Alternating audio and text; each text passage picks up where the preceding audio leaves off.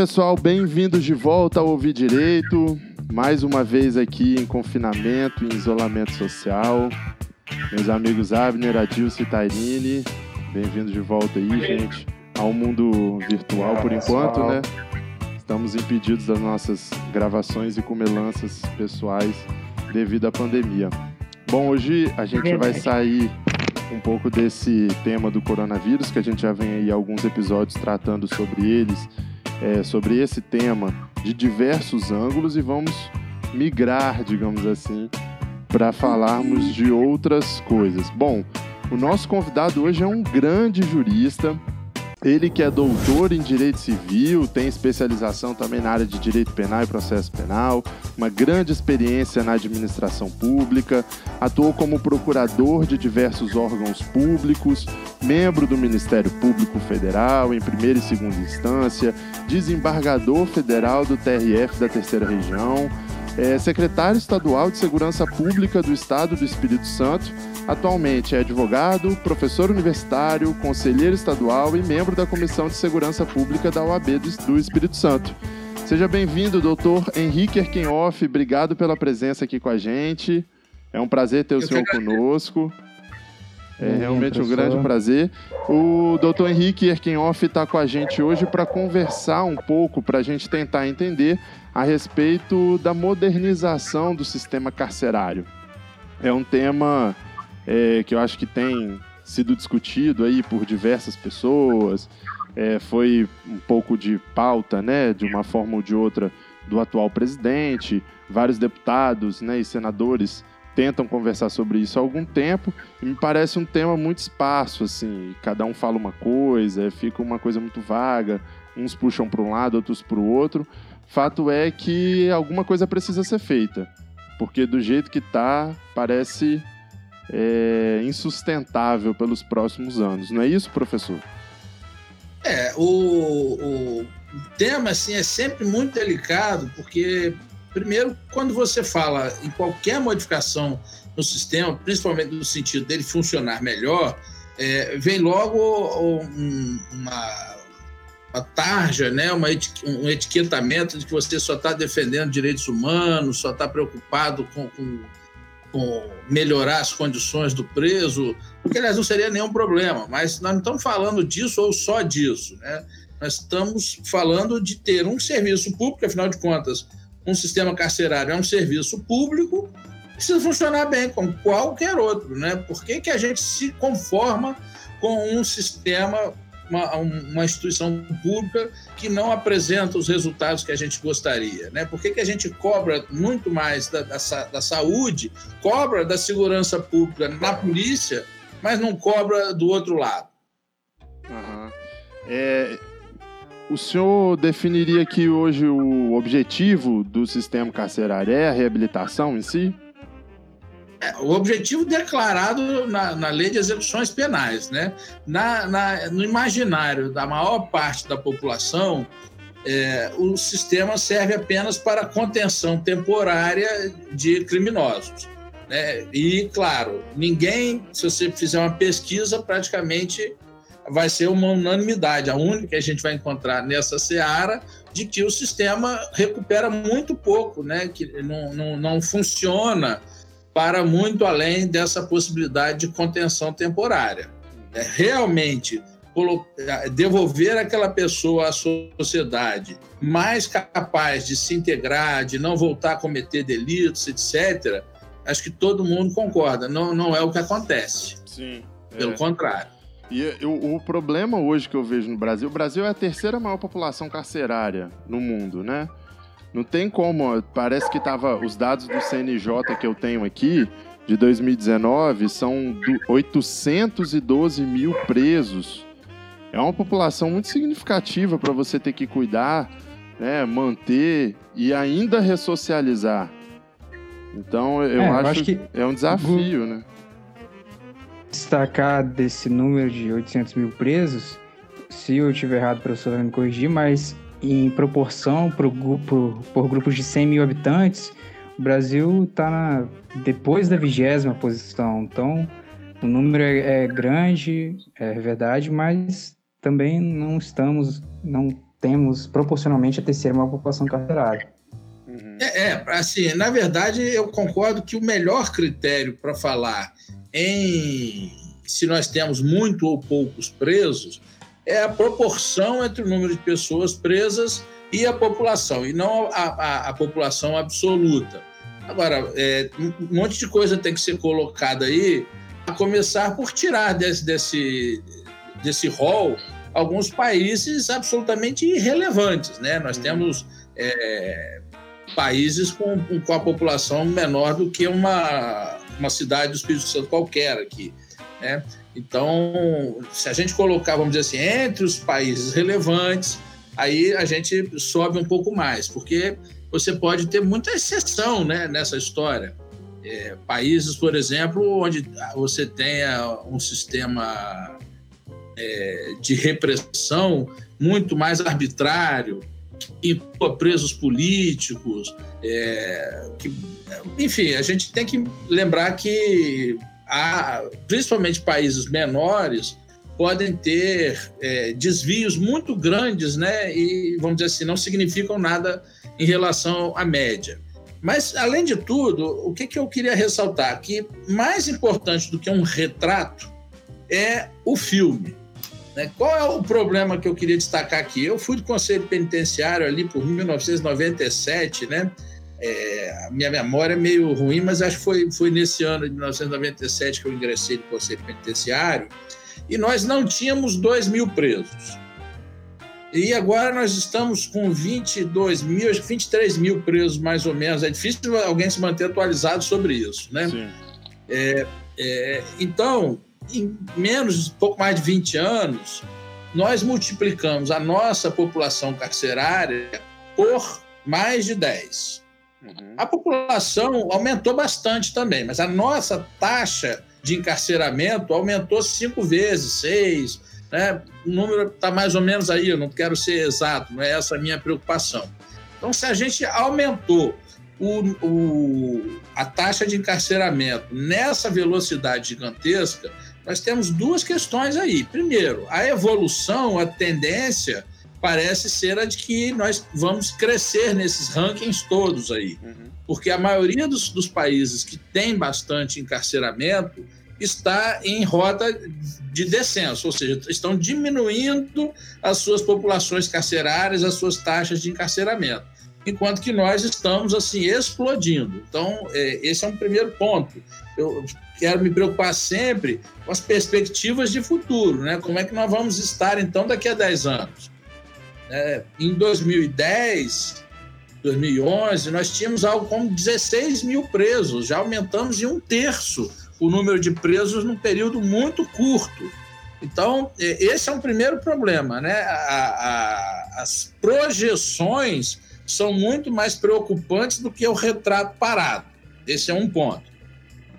O segundo ponto não é só se você decide ter ou não quantos presos você, quanto você resolve recorrer ao sistema de repressão criminal e, em particular, ao, ao encarceramento como forma de repressão criminal.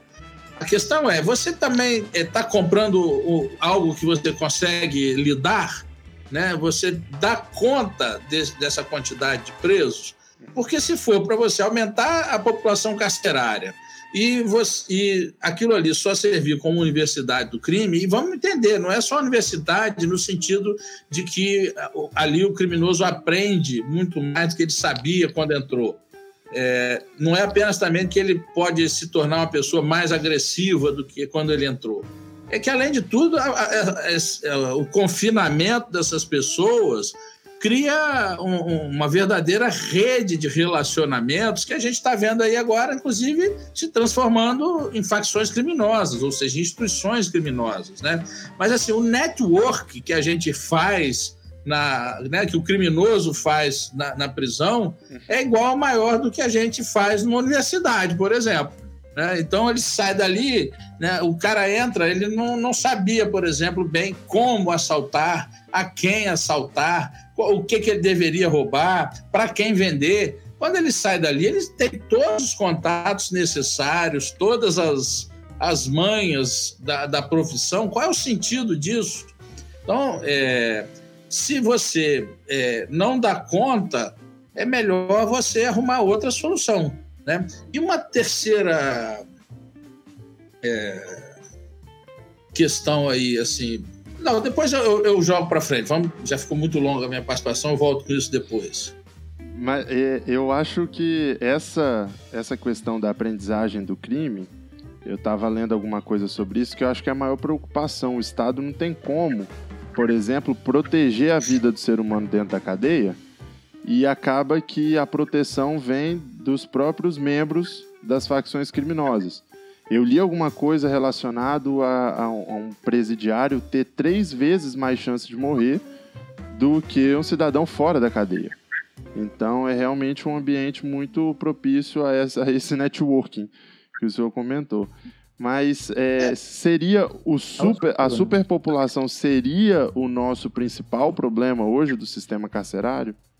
Ah, mas, com certeza, porque não há o que fazer num sistema carcerário. Vou dar um exemplo. Como é que você vai controlar o, se a pessoa está cometendo crimes, se ela está traficando drogas lá dentro, o que, que ela está fazendo lá dentro, se você não consegue nem enxergar, não tem é, é policiais penais para isso também, né?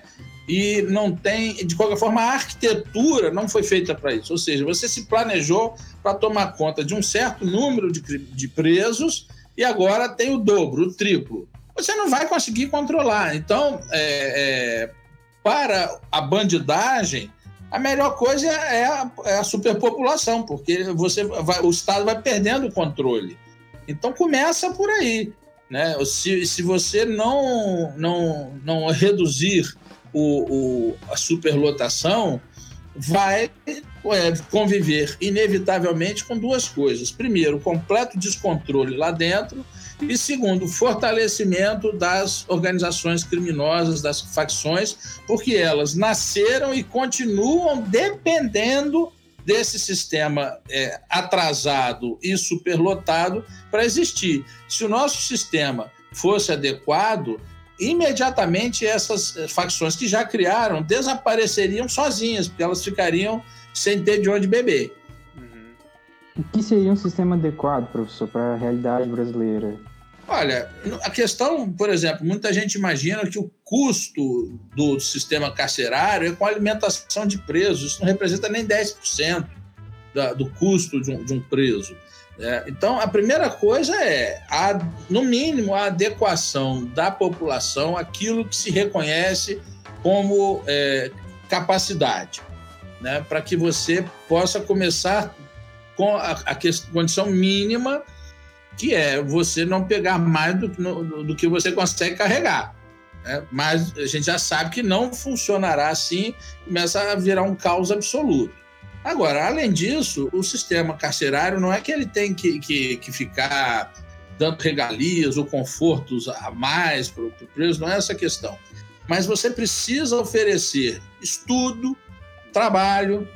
É, quando eu falo assistência psicológica também, não é simplesmente uma questão de, de, de tratamento, como se fosse é, clínica psicológica, não.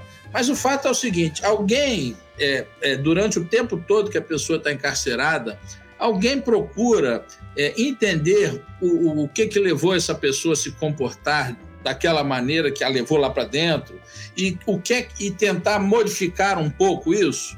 Alguém faz essa pessoa, por exemplo, repensar seus valores? Aqui está o que eu achei na web. Desculpe, aqui o telefone saiu, apareceu. Mas enfim, alguém, alguém, alguém procurou fazer um trabalho é, do ponto de, vista de ressocialização do ponto de vista psicológico. Então, se eu quero ressocializar o preso, eu preciso oferecer a cada um local, condição de trabalhar, a cada um condição de estudar, é, formação profissional, técnica, né, para que ele saia dali capacitado para o trabalho. Preciso acompanhar o egresso, porque se você deixa a pessoa sair, simplesmente solta lá na rua, uma mão na frente e outra atrás, e uma folha de antecedentes criminais, onde ela vai arranjar emprego da noite para o dia. Então você tem que ter a preocupação de reinserir essa pessoa com segurança. Né? É, claro, aí você vai dizer, bem, mas alguns vão reincidir a si mesmo. Tudo bem. É, aí a gente vai lidar com aqueles Vamos descobrir quantos de fato são de difícil ressocialização e quantos simplesmente a gente nem tentou ressocializar. Né? O, então, o, nós precisamos o quê? Arquitetura feita adequadamente, planejada. Isso o Espírito Santo tem, mas é, é, é uma exceção no Brasil. A maioria dos presídios são, é, foram construídos sem um planejamento adequado. Nós precisamos ter, a, respeitar os limites de, de lotação, é, a, prover do, do, pessoal necessário e adequadamente treinado também, é, são outros problemas que a gente enfrenta, né? Muita mão de obra carcerária em dedicação, em, em, com vínculo temporário, né? Em designação temporária, o que acaba com, comprometendo o treinamento, a formação dessas pessoas. É, mas, assim, essencialmente, a primeira providência hoje é a gente adequar o número de internos ao número de vagas para que se possa, é, de fato, primeiro, eles, eles, né, eles estarem realmente contidos, ou seja, não apenas lá dentro, mas vigiados.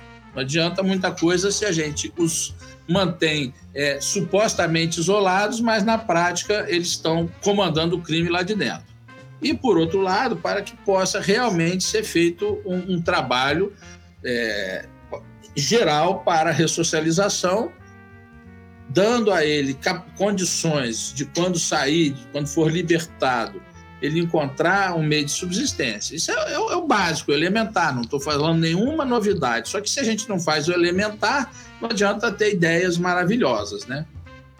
Mas eu acho que esse básico. Eu ouvi muito bem Fala, Dilson. É, não, eu não sei se eu entendi muito bem o que o professor falou a respeito de o Espírito Santo ser um caso à parte em relação a, ao sistema.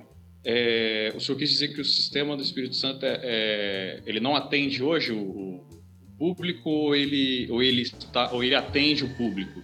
Porque ele tá parece que os presídios foram planejados, né? Eu não entendi se o senhor falou que foram planejados ou se não, não foram.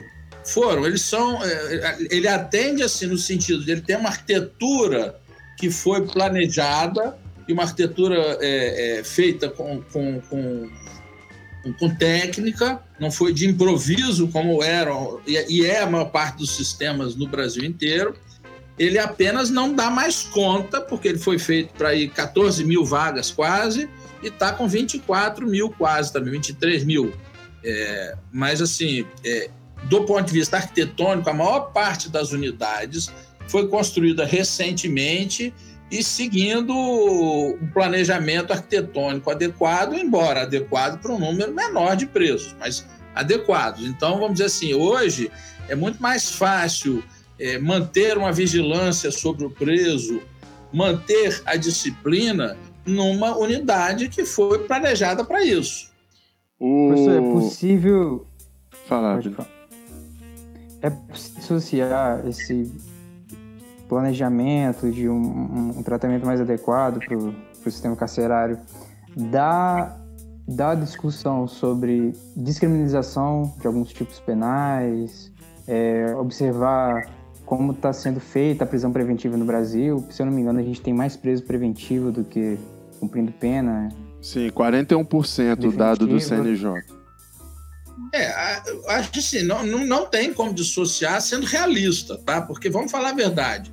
Ainda mais agora na crise econômica que se avizinha para ser bonzinho, né? Porque ela já está aí, mas é, num cenário de crise brutal, nós vamos realmente investir em criar mais vagas de presídio?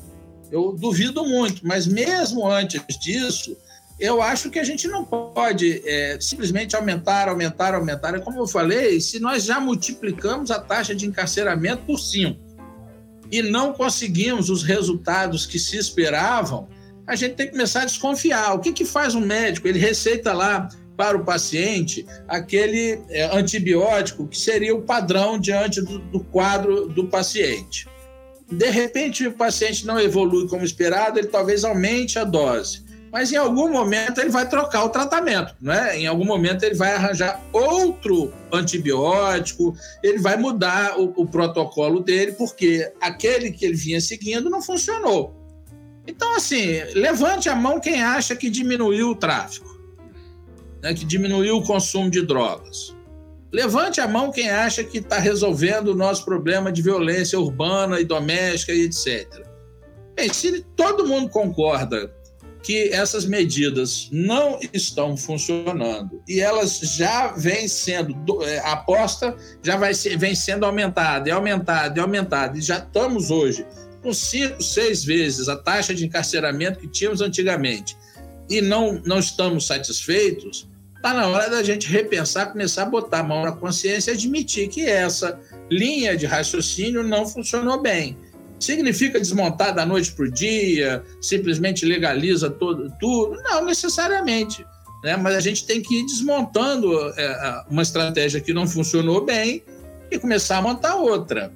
Né? E, e é, alguns crimes que não envolvam violência, particularmente, eu acho que esse é o grande o grande ponto onde eu toco, né, é que o Brasil aprisiona demais é, sem, em, em casos onde não há violência envolvida. E depois não dá conta de trabalhar com aqueles criminosos violentos, porque estão inseridos lá no bolo. Hum. Fora que você mistura o criminoso que não tem nenhuma tendência à violência com aqueles, sim, que né, estão acostumados e, e, e, forjados para o uso de arma de fogo, para tirar a vida das pessoas, etc. Eu misturo todo mundo e reclamo do, que, do resultado, né? Então, assim, quer continuar nisso? Continue, mas não, não venham depois reclamar que deu errado, né? Porque é, os sinais são evidentes. A gente sabe que essa, essa, essa resposta, esse debate tinha que acontecer no Congresso. Ninguém duvida disso. Mas você acha que faz sentido é, não cobrar, mas debater uh, que os tribunais superiores, desde o STF, STJ e passando depois para os regionais e tribunais estaduais, possam ter uma posição de mais responsabilidade com a prisão provisória.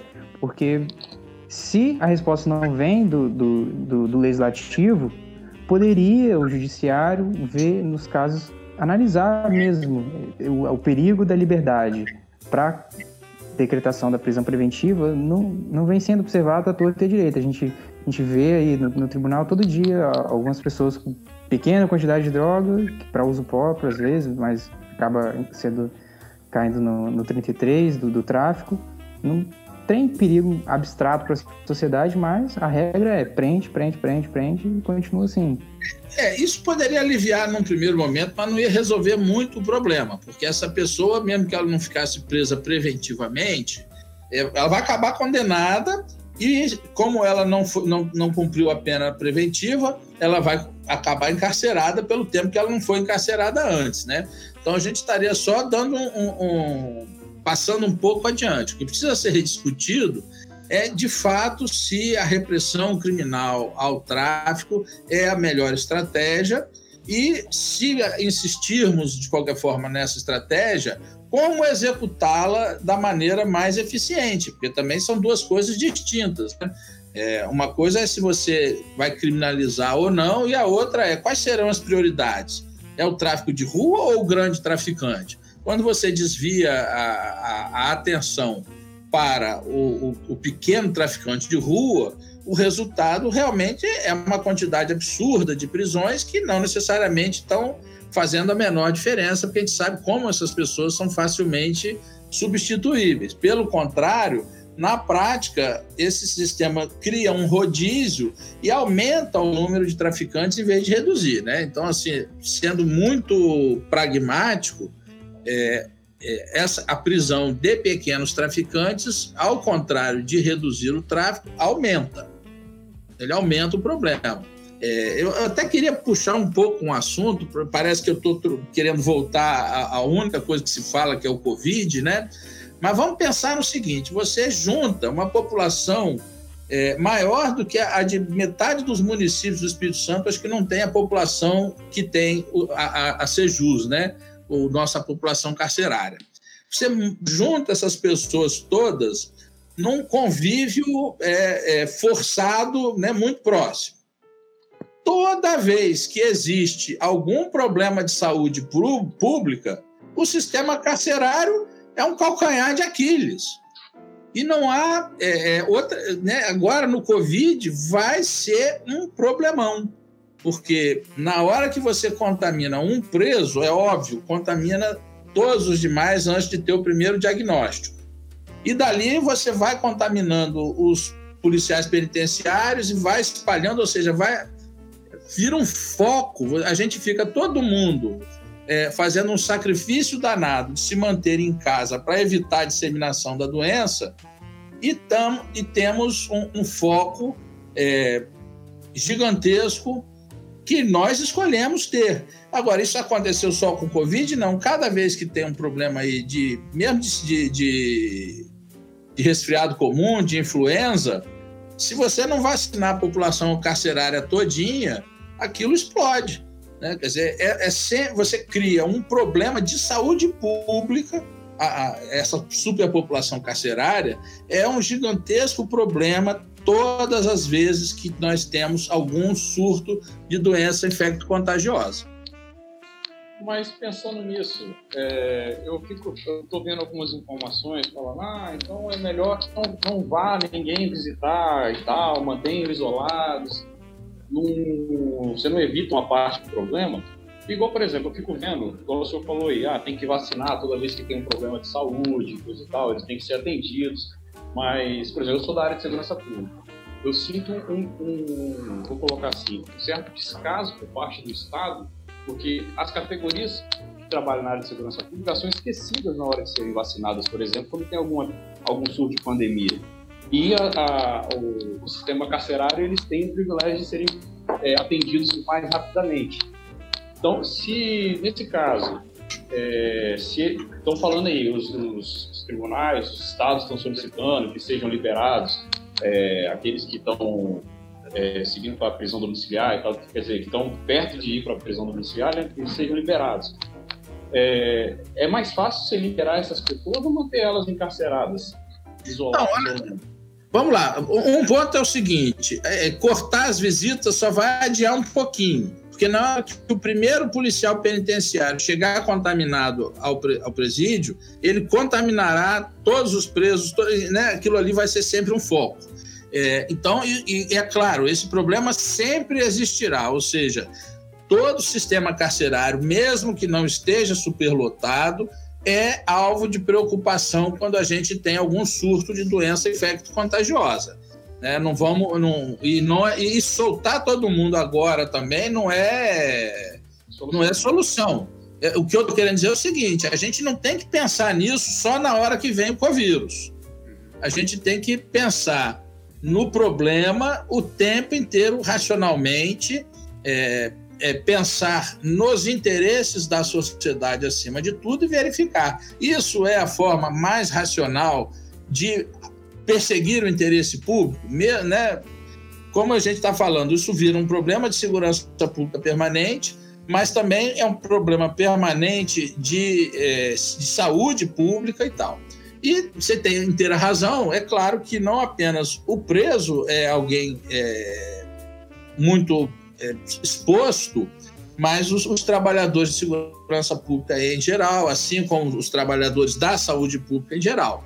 É, a questão do preso ali é que ele tem um problema adicional, como eles ficam muito juntos entre si, é, a contaminação de um só, né, se todos não, não houver uma cobertura vacinal muito importante ali dentro, quer dizer, não é o, o eles não são priorizados porque é, por respeito aos direitos humanos nesse caso, né? Eles são priorizados porque senão eles viram um foco infeccioso que você não consegue conter, né? É, e nesse caso específico do, do Covírus não tem vacina, então não há como é, impedir. Em algum momento o sistema carcerário vai se tornar um foco terrível de contaminação do, do coronavírus é, podemos atrasar um pouco isso cortando as, as visitas, né? mas é, ele vai virar um foco. É, então a gente tem que acordar, nós estamos criando problema, é, varrendo nossa, nosso lixo para baixo do tapete, criando problema que depois nos atinge, que volta para nós. Né? Num primeiro momento, é claro, as primeiras vítimas serão os, os, os presos. No segundo momento, os policiais penitenciários, alguma família, se houver visita, mas os policiais penitenciários com toda certeza, a família dos policiais penitenciários e pronto, daí virou a população inteira sendo atingida.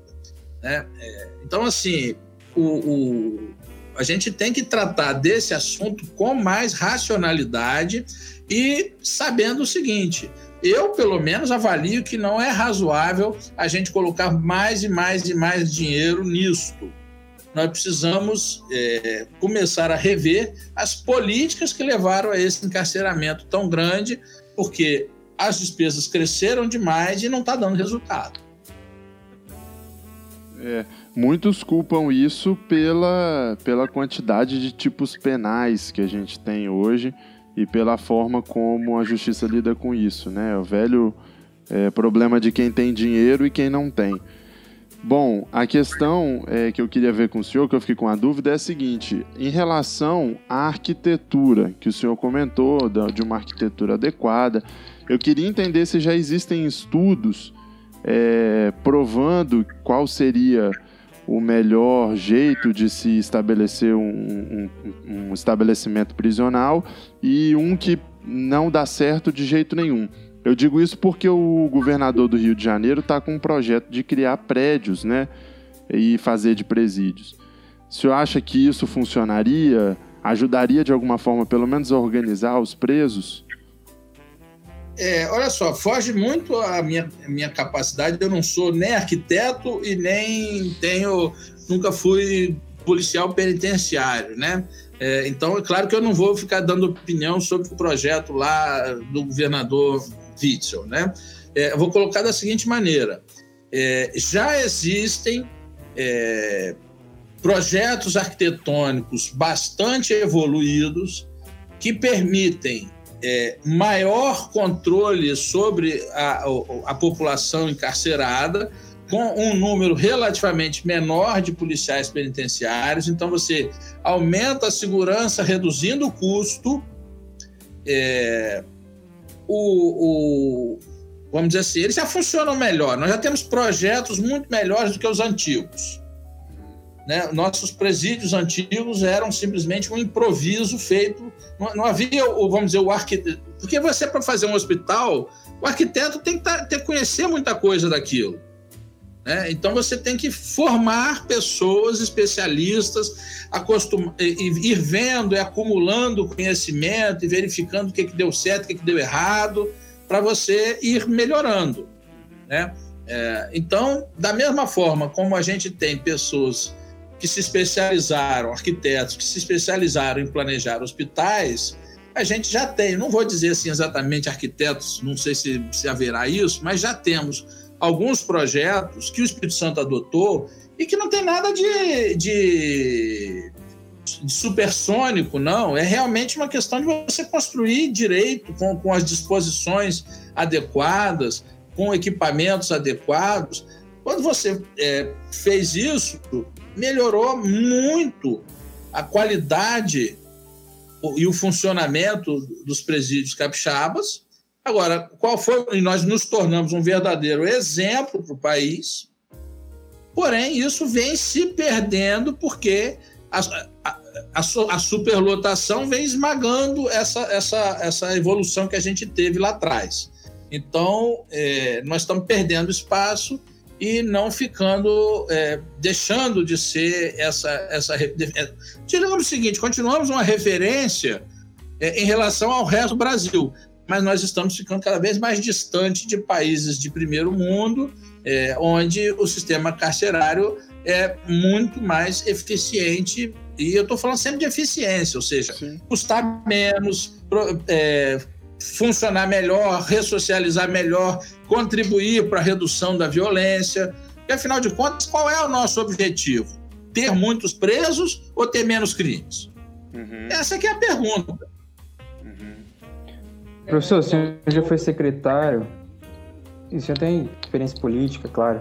O senhor acha que hoje, em plena pandemia, caos total, existe espaço para discussão no debate público, no Congresso, até no Executivo, para essa modernização no, no, curto, médio prazo, no médio e longo prazo, que seja? Olha só, eu acho que enquanto houver, primeiro essas tragédias é, de mortes e tal, e, e direto ou indiretamente relacionadas ao Covid, e depois toda a, o caos econômico que nós podemos esperar é, não será realista imaginar que as pessoas estarão preocupadas com outras coisas. Né? Então, vamos dizer assim, nesse período, é, vai ser um período em que todo mundo vai estar muito focado em recuperar a economia, em, em retomar a normalidade das vidas, é, e né, muita gente vai sair desse, desse, desse, é, desse confinamento com a cabeça um pouco abalada, né, com o emocional abalado, muita gente vai ter perdas é, familiares, né, vai ter, enfim, nós vamos ter muito sofrimento pela frente é, e não vai ser fácil. E aí, eu, claro, o foco da sociedade naturalmente vai estar nisso. Nós temos duas coisas para fazer aí. Pelo menos conter é, iniciativas que iriam piorar, dizer, se não podemos melhorar no curto prazo, porque vai faltar dinheiro, vai estar todo mundo focado na própria sobrevivência, no, no, no médio, no curto prazo, mas pelo menos a gente pode é, se, se opor a iniciativas que ainda piorariam o que nós já vamos encontrar agora. Né? E, por outro lado, dá para a gente ir é, silenciosamente discutindo isso. Por exemplo, como se falou, vamos pensar em, em projetos ainda melhores para os presídios. Quando tiver dinheiro para construir, nós já teremos avançado nessa discussão. É, o, eu acho que a discussão aí sobre é, que, questão de drogas talvez não avance no Congresso com muita facilidade, mas eu não duvido que o, o, o Supremo acabe é, também adotando algumas é, medidas né, de, de descriminalizadoras. É, o Supremo já fez um balão de ensaio é, em relação à, à, redução da população carcerária, no, no, que, na verdade, no sistema socioeducativo, né, o, o, o Supremo é, já andou dando alguns passos no sentido de, de, de, de reduzir a superlotação no sistema socioeducativo, que agora foram muito bem sucedidas. Então, também não duvido que o Supremo comece a ampliar, primeiro para todo o sistema socioeducativo, e, dependendo do que aconteça, ele comece a ampliar para o, o sistema carcerário, né? no sentido de você reduzir o encarceramento quando não for estritamente necessário. É, eu, isso está, eu diria que está. É, há, há, sinais fortes de que o, o, Supremo vai avançar nisso mais rápido do que o Legislativo.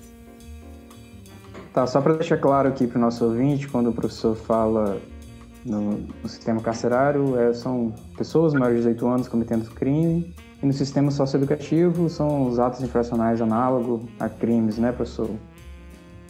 É, quer dizer, aqui, aqui a, o, o, o, os menores, né, os inimputáveis, uhum. mas que, que, que cometam atos tipificados como crimes podem ser submetidos a medidas socioeducativas, né?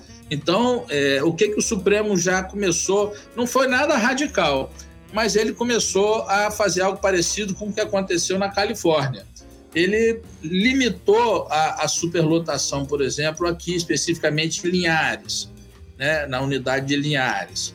É, e o resultado foi reduziu-se muito a superlotação sem impacto em crescimento da violência. Então, ali é, ficou claro que é, foi possível é, determinar, a, a, não a soltura, esse é o ponto importante, não é soltar a esmo, né?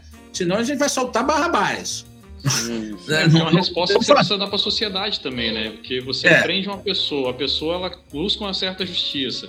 Aí, de repente, vai ver a pessoa de novo na rua, ela tem que entender, gente, por que, que esse cara tá solto assim tão facilmente, né? É, mas o, o problema realmente é que a gente passou a, a, a recorrer ao, ao direito penal para resolver todos os problemas. Né? E, e, ninguém hoje faz mais um estatuto. Né? Dizer, você chega lá, o estatuto do idoso tem a parte penal. O estatuto do adolescente tem a parte dos crimes cometidos contra o adolescente. Ninguém faz hoje mais uma lei sem, sem ter um capítulo sobre dispositivos criminais, sem criar um novo tipo penal. É, além disso, mas isso não é nem isso é mais simbólico na verdade, porque vamos dizer assim, em termos estatísticos, o, o que superlota a, a, o sistema carcerário é principalmente o tráfico e os crimes, eu diria, daquilo que pode ser discutido. Eu, obviamente, não vou propor aqui que a gente comece a, a liber, diminuir a repressão ao homicídio, ao estupro, né? Não estou falando disso. É, isso acho que não passa pela cabeça de ninguém. Agora, é, o pequeno tráfico e os crimes patrimoniais sem violência, o furto, etc., é, é, tem muito, tem gente abessa no sistema carcerário e, e é bastante discutível se isso se justifica. Vejam, quando eu não estou dando conta daqueles que indiscutivelmente tinham que estar tá lá. Esse é o ponto que eu sempre falo, né? Você não pode é, contratar mais do que você consegue carregar. É, né? não, não arranje para você um problema maior do que você dá conta de enfrentar. E quando a, sociedade resolve prender todo mundo, aí depois não sabe onde colocar e acaba não sabendo, não lidando com o criminoso perigoso, com o criminoso é, que realmente representa um risco maior à sociedade, de uma forma adequada. Então, esse cara vai voltar daqui a pouco solto, ele ensina, a, a, ele atrai mais gente para a criminalidade, etc. É, enfim, nós é, não tratamos quem deveria ser priorizado, porque nós enchemos de bagrinho, né, de piabinhas é, que caíram na rede e virou peixe, né? Eu acho que vai muito da cultura também, da, da gente querer ver a gente quanto sociedade, querer ver a pessoa presa. O goleiro Bruno, um dia desses, foi sair pelos meios legais, pelo cumprimento de pena, pelo tempo de cumprimento de pena, foi um alvoroço, porque o cara até hoje ele tem que ser visto como responsável, tem que cumprir como se fosse uma prisão perpétua. A gente não está acostumado, né, em, em, ver pessoas não serem punidas. É, é, é veja bem, é, é, perfeitamente compreensível que haja uma, uma, uma, um inconformismo de qualquer vítima, né, com uma punição que não seja a mais severa possível e tal. Mas a gente tem que ser realista. Né? Quando você vai gerenciar o, questão pública, a gente não pode perder de vista o efeito prático que isso vai resultar para a sociedade. Né? Então, é, nós não. É, o, o, essa questão da impunidade, que foi muito discutida, primeiro, multiplicamos a punição por cinco e não está resolvendo e está criando outros problemas. Agora, é, o, o, mais importante nessa discussão, que eu, a meu ver, é se não está funcionando, não se justifica. É, eu não posso gastar dinheiro público só para contentar é, a vítima, embora seja até razoável, mas se não está resolvendo, não está ajudando a sociedade, né? É como se você é, ficasse gastando dinheiro com uma pessoa que está doente, mas não está fazendo nada para curar essa pessoa. Não, eu, né, só para ela se sentir cuidada, não é razoável. Então, é, é, eu, eu, eu tenho que fazer algo concreto. Se aquilo não está trazendo um resultado positivo para a sociedade, punir só por vingança não é inteligente. É, essa que é a questão. É, é, que a gente precisa ser racional e cuidar do nosso interesse. Eu não estou afim de pagar mais impostos para poder prender mais gente. Né? Se isso não está funcionando. Se funcionasse, eu até talvez pagasse essa conta. Mas se eu avalio que não está funcionando, eu não quero aumentar minha conta. Uhum. Né? Porque parece que a e resposta. Isso também. Fala. Isso também acaba trazendo um congestionamento, né? O acesso à justiça, tem muito pouco defensor público, tem muito pouco quadro de apoio. Então, acredito que não é a melhor saída mesmo a superlotação dos presos hoje. É, porque, veja bem, isso junto com várias outras coisas, a gente tá. Esse é um outro problema, nós estamos remetendo para o judiciário tudo. Né? O brasileiro está se tornando incapaz de resolver os seus próprios problemas. Tudo a gente acha que um juiz vai ter que, que dizer quem está certo quem está errado. Né? Então, é, nós estamos é, abrindo mão da nossa capacidade de resolver os nossos próprios problemas. Estamos recorrendo ao judiciário de uma maneira desmedida e o resultado é que o judiciário, além de ficar muito caro, não dá resposta. É claro que não dá resposta porque fica sobrecarregado. É algo meio parecido com o sistema carcerário. Se você usa irracionalmente aquele mecanismo, ele acaba não servindo nem, nem o que podia e muito menos aquilo que você está sonhando. Eu acho que a resposta para isso aí vai vir do próprio judiciário, porque não, fica difícil um político usar isso, alguma medida na área da, da, da da segurança pública dos presídios para poder fazer campanha, para fazer capital político. Porque a pessoa investe dentro de um presídio onde a gente não tem acesso, onde a maioria da população não vai, para poder depois conseguir algum voto com isso. Eu acho que a solução que o Abner falou vai partir do, do judiciário, ao meu ver, porque esperar o Congresso decidir alguma coisa não, não tem clima para isso. É, olha só, pessoal é novo aí não, não, não, não, pegou isso, né? Mas como eu só tô com esse cabelo preto que pintei, é, eu peguei uma época, por exemplo, em que ninguém queria investir em saneamento básico porque a obra ficava enterrada. Você não pode inaugurar um sistema de esgoto. E ninguém vê o esgoto.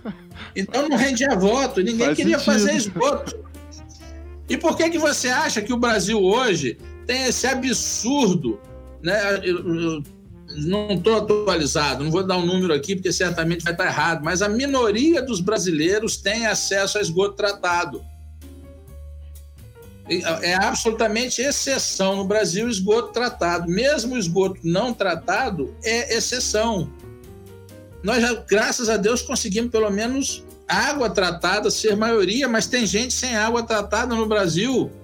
Então a gente fica lidando com algumas coisas a gente tem aqui, como nós estamos tendo aqui uma internet de primeiro mundo, e, e convivendo com coisas assim da idade da pedra.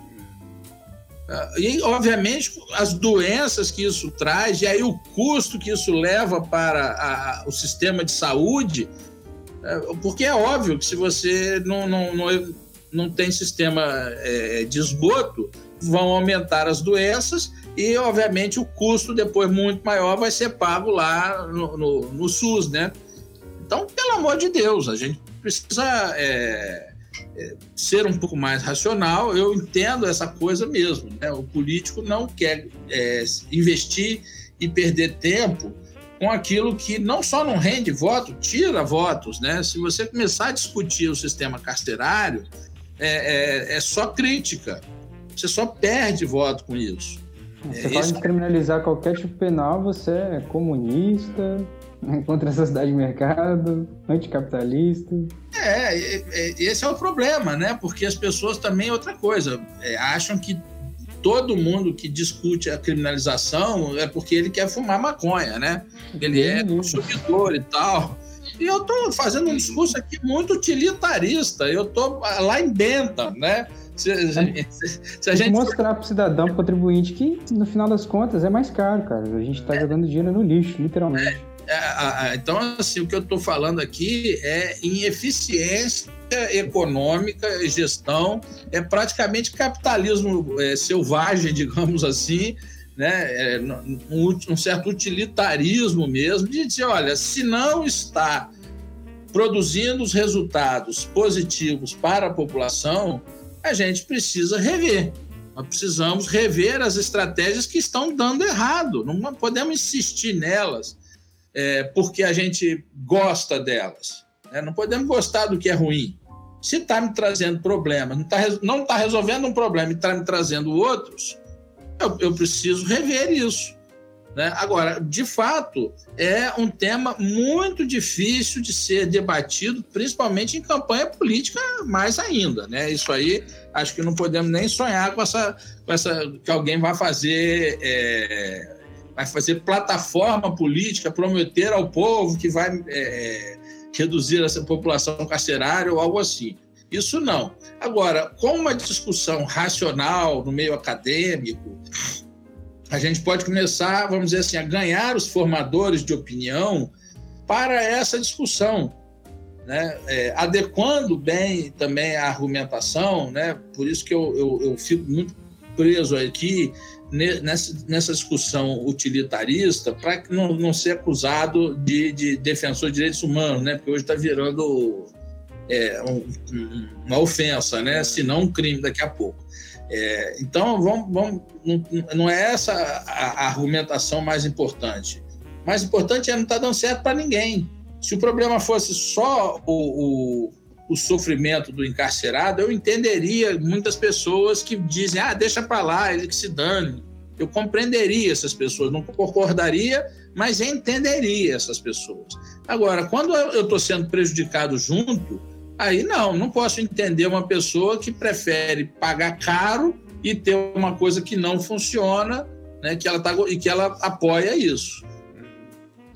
É, é o discurso é bonito, né? Só não funciona. É, não, o discurso não é bonito, mas não funciona definitivamente. Fala, Dilson. Não, eu queria deixar a né? Porque assim, eu nunca tinha parado para pensar é, da forma como o senhor está colocando. Né? Eu sou totalmente contra esse, esse encarceramento, mas realmente o, as ideias me abriu um pouco a mente. Mas eu, eu toda vez sobre o tema, eu acho que a gente acaba tentando atacar a ponta, que seria o alinhamento. Mas o que, que Desculpa, eu perdi. Perdi um pouco da sua fala. Oi, em qual parte? É, é, você diz que tem uma tendência de colocar na ponta, e daí para frente não entendi. Então, quando eu paro para pensar sobre o assunto, sobre o encarceramento, eu, eu vejo muitas pessoas falando sobre a ponta, né? como resolver o problema, é, dizer, ah, o judiciário tem que fazer isso, tem que fazer aquilo, mas tratando só o problema no já quando o, o, o, o gente cometeu o crime tem que ou continuar preso ou cerrado. E às vezes eu penso que grande principalmente do Brasil, começa bem que igual, por exemplo, o estava falando, ah, às vezes é um, um de saneamento básico, é, passa por um problema do povo, isso cultural do povo brasileiro, e por aí vai. Trata o problema no início, e a gente quer tratar ele no final uma colocação minha, assim, que, que às vezes eu acho que faria sentido a gente começar a trabalhar em, eh, mais no início, em vez de trabalhar já nesse final, entendeu? Olha, e aí você tem razão, mas eh, e também nós vamos voltar num ponto. Mas o que, que, é, que, que é o problema também aqui? É que os órgãos públicos competem por verba, e uma verba que vai diminuir daqui para frente, né? Porque a arrecadação uhum. vai cair. É, então, eu, há estudos da ONU que mostram que cada dólar gasto com educação equivalem, é, eles fazem a conta lá 9, mas enfim, vamos arredondar que cada dólar com gasto com educação tende a reduzir a violência como 10 dólares gastos com repressão. É, é, nós temos tido aí algumas é, iniciativas de oferecer é, escolas em, em período integral, porém no ensino médio. E o que a gente tem como já bem claro é que o ingresso no tráfico, que vem junto normalmente com a, o, o, abandono escolar, não é? com a evasão escolar. A gente não sabe bem o, o que causa o quê, né? mas sabemos que elas vêm associadas. Evasão escolar, envolvimento com tráfico ele está ocorrendo no ensino fundamental 2, mas já dá sinais no ensino fundamental 1. Então, aquele aluno que vai é, se envolver com o tráfico e vai ser preso, etc., a gente já consegue detectá-lo no fundamental 1. É, se a gente melhorar a educação, não tem a menor dúvida de que o impacto é muito rápido. A gente fica pensando que é daqui a 50 anos. Não é, não.